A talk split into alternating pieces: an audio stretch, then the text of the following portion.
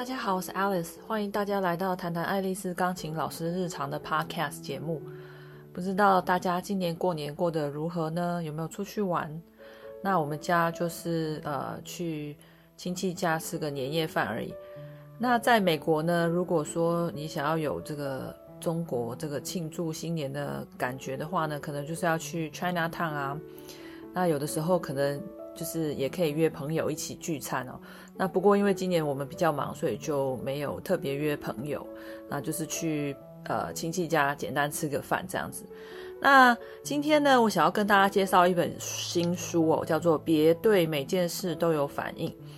那如果喜欢阅读的朋友，应该知道这本书最近在这个中文书的排行榜上面非常的有名哦。那我去查那个博客来的排排行榜。这本书是大概前五名哦，那就表示说，可能在过年期间，大家可能在家休息，也喜欢阅读，所以就是也有买一些书回来看。那这本书我非常推荐给大家的原因，是因为它里面有提到一些，呃，要如何摆脱很多在工作上啊、家庭上，或是和其他人关系上面的一些困扰哦。那我们要用怎么样的心境去看待这些事情呢？所以这这是我啊很推荐大家来阅读的一个原因。那还有一个原因就是这本书它每一篇的篇幅都不多，那非常适合阅读哦。而且你甚至还可以就是直接就是翻到你想要看的部分，不一定要整本书这样子从头看到尾，你可以就是跳着阅读。所以我觉得还不错。那这本书的作者呢叫做深野俊明，那出版社是月之文化。那这个深深野俊明，他是一九五三年出生，他是日本神奈川县人，曹洞中德熊山建公室的住持，然后他也是多摩美术大学环境设计系的教授，庭院设计师。那他大学毕业之后呢，在大本山总总寺修行，从事以禅思想与日本传统文化为基础的禅庭园创作活动。那他甚至还有入围，就是呃日本的前一百大最有影响力的人士之一哦，所以表示他的这个呃说话是很有分量的。那这本书呢，呃有分成五大章哦，那我会依据呃每一章，然后挑几个重点出来跟大家分享。那第一章呢是别硬是要掺一脚，人际关系更淡薄一点才好。第二章是别在意每一件事，摆脱不安、焦虑、愤怒的方法。那第三章是别对每件事都有反应，停止磨耗心灵的练习。那他可能就是拿这一章的这个主题来当做这本书的书名哦。那第四章是别白忙一场，累坏自己，这样思考才不会自讨苦吃。第五章是别硬是要分出是非对错，活出快意人生的秘诀。那这里面呢，前面这个呃书的这个介绍有提到，就是说禅语说放下者。那意指舍去一切的执着，那这是世界上有很多事情，光靠自己的力量是没有办法控制的。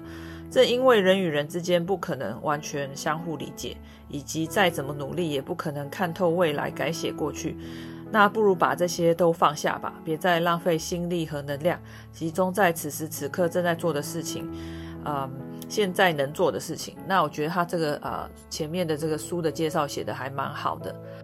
那呃，这本书除了有五大章节之外呢，它就是有九十九个禅练习哦，就是这这九十九个禅练习是呃分布在这五大章里面哦，所以等于说它有九十九个练习可以让大家来啊、就是参考一下这样子。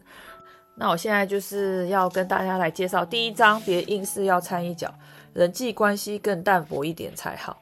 那其中这里面有呃让我比较印象深刻的就是呃第三个练习，别试着想改变他人，我们能够掌控的只有自己。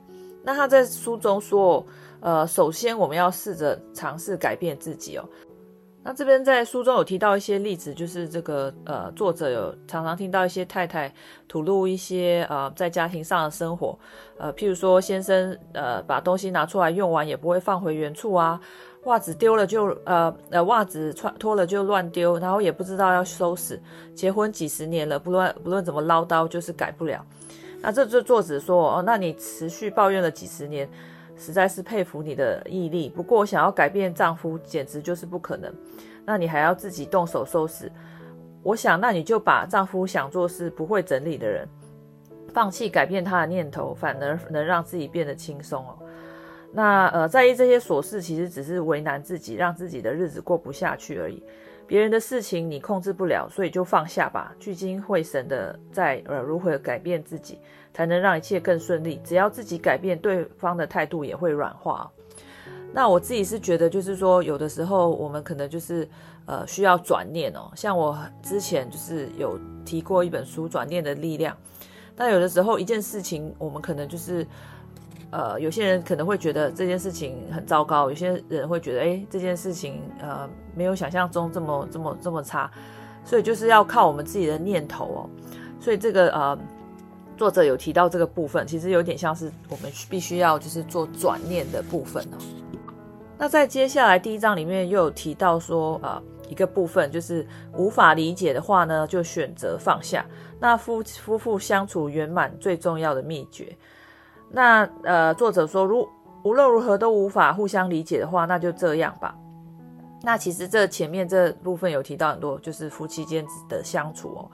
那像夫妻这样互相陪伴多年的关系，也不见得彼此了解，甚至还会出现熟年离婚、中年离婚这样的风潮。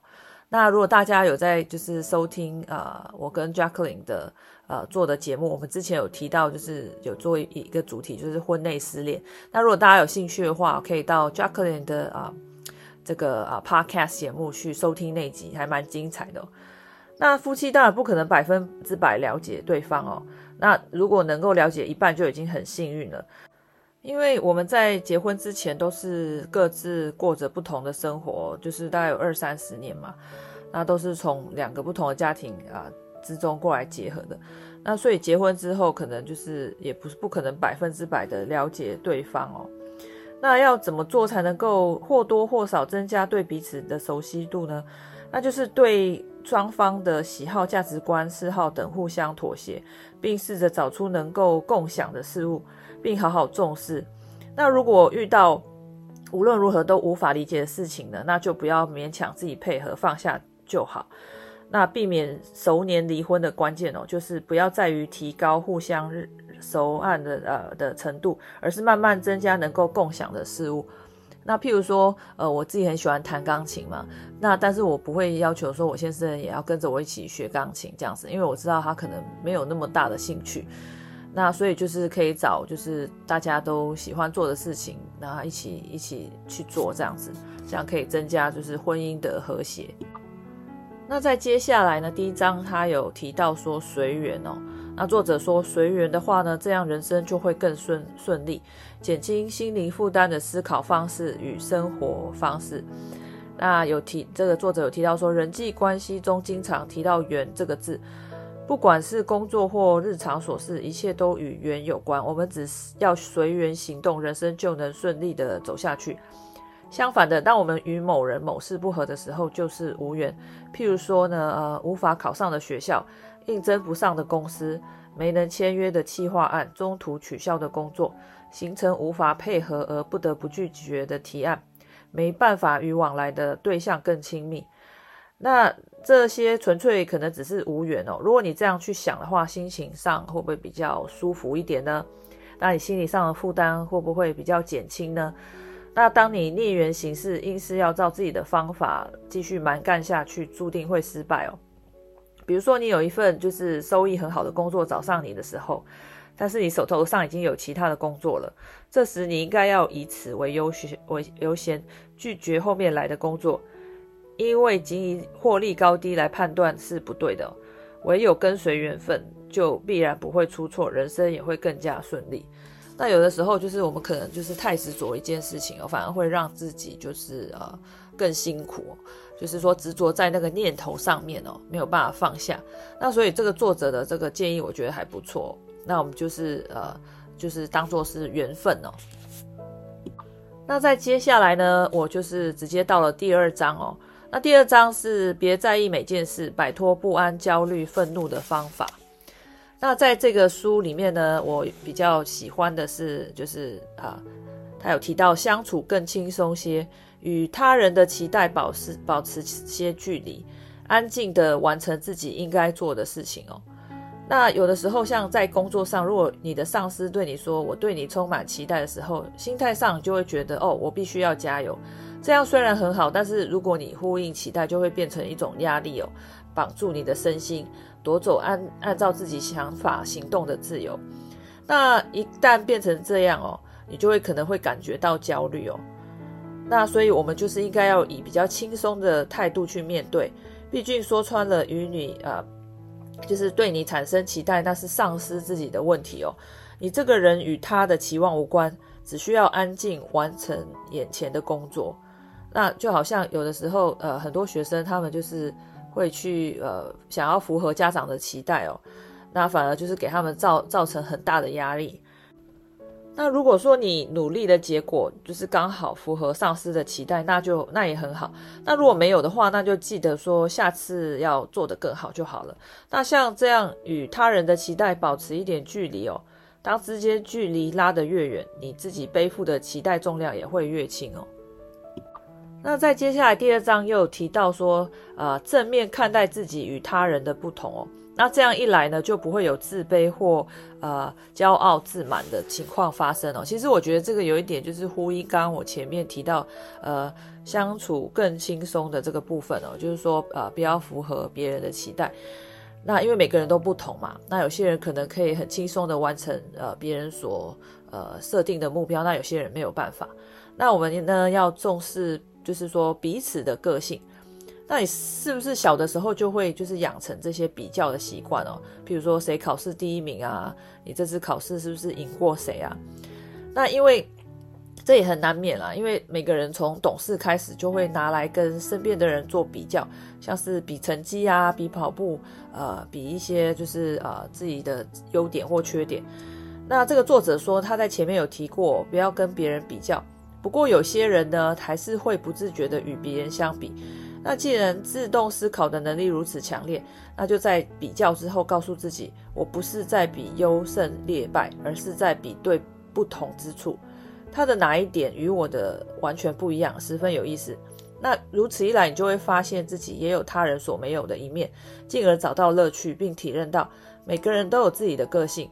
最重要的是善用这一点，能够做到这样，就不会因为这个优胜劣败而自卑或自满。那享受不同呢？这个也是呃人际关系更好的智慧。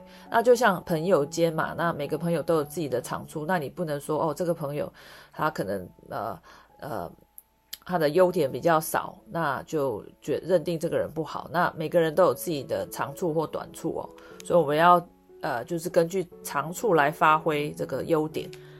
那在接下来第三章，他还有提到哦，就是说为人做过的事要立刻忘记，施恩的念头会糟蹋好意。那是什么意思呢？就好像我们期待回报哦，只会等到痛苦。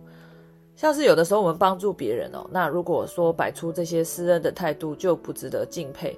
那有句话就是在形容这样的情况。那但那个作者希望大家记住：受恩科时，悬情流水。那自己想要为别人做事。而啊、以亲切的态度去执行，不应该要求回报。那期待回报呢，就是自讨苦吃，制造出求之不得的痛苦。那他这个作者又在举例说，比如说我们有的时候遇到了，明明介绍了好工作给他，可是呢，这个人却连谢谢都没有说，实在是太令人不开心了。那明明知道自己有困难就会哭出来。呃，我遇到困难却假装不知情，实在是太自私了等情况哦。那假假如说你不希望体验这些不开心，为别人做的事最好就是做完就忘了。当你得到亲切对待或好意帮忙的时候，别忘了道谢，然后在心中坚定的发誓，别人有需要的时候我也会帮忙并付诸行动，珍惜与他人的缘分就是这么一回事。那我自己就是会啊。呃就是可以尽量帮朋友我就帮，但是做不到的话，我也不会就是硬去帮忙。那我会觉得说，如果我可以帮到的事情，我觉得朋友也不需要特别感谢我。那朋友没有感谢我，我也不会觉得就是很不开心，因为这个是我能力可以做到的事情。那如果朋友是要求我能力做不到的事情，那我会拒绝，因为第一个我做不到，那也帮不到你，那可能他要需要去找别人帮忙哦。那今天因为这个篇幅有点太长，所以我们先录到这边。那这个会分为就是两集哦。那祝大家新年快乐，我们下一集见，拜拜。